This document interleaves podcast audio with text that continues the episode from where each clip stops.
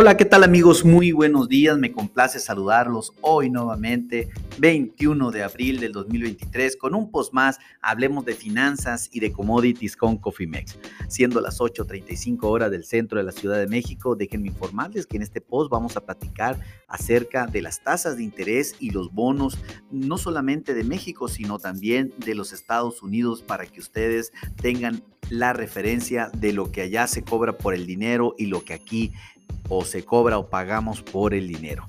Déjenme decirles que los rendimientos de los bonos en los Estados Unidos, eh, pues a la alza luego de, de conocerse el reporte del de manufacturero el día de hoy. Los bonos suben dos puntos base, los bonos a 10 años se están cotizando en 3.55%, el bono a 5 años sube 3 puntos base y se sitúa en 3.65%, y el bono a 2 años, que es el bono de corto plazo, el de mayor referencia, sube 4 puntos base y se sitúa a niveles de 4.17%.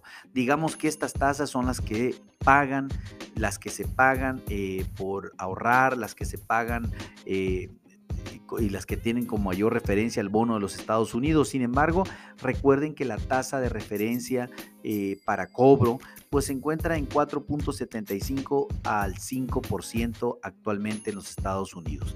Tentativamente el bono de corto plazo, el bono de dos años debería de ir eh, a un poco más arriba de los 4.50, ahorita se encuentra en 4.17% debido a que obviamente eh, la tasa de referencia se encuentra en 4.75 al 5%.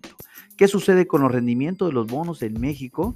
Pues eh, prácticamente con ligera baja apertura en el día de hoy, los bonos, el DC24, que es el bono de corto plazo, está 3 puntos base a la baja para cotizar en 10.90 les recuerdo que la tasa de referencia en México es del 11.25. Entonces, estas tasas eh, deben de estar muy, pero muy cerca eh, contra lo que pagan y contra lo que cobran. El bono JN27, que es el, eh, el, de mayor, el de 5 años, está bajando 5 puntos base, se encuentra en 9.28 y el bono MY31, que es el de 10 años, paga 8.90%. Pues en definitiva, el, spread de tasas de interés de México contra Estados Unidos se mantiene en un rango entre 625 hasta 650 puntos.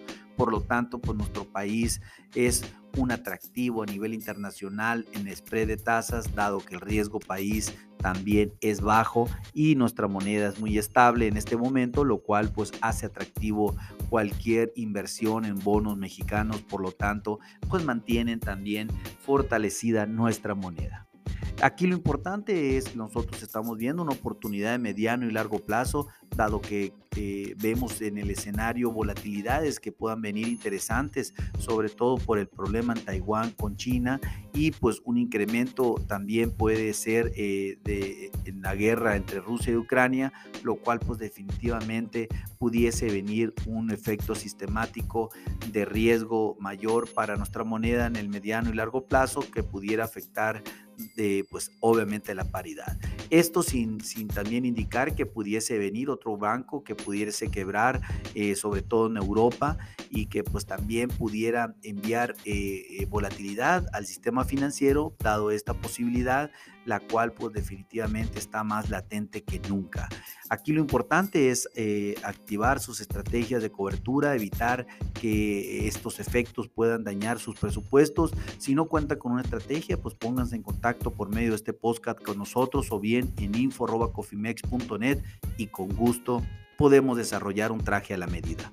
A nombre de todo el equipo de Cofimex y mío propio José Valenzuela, le doy las gracias por su atención y les recuerdo que lo peor es no hacer nada. Pasen un hermoso día. Hasta luego.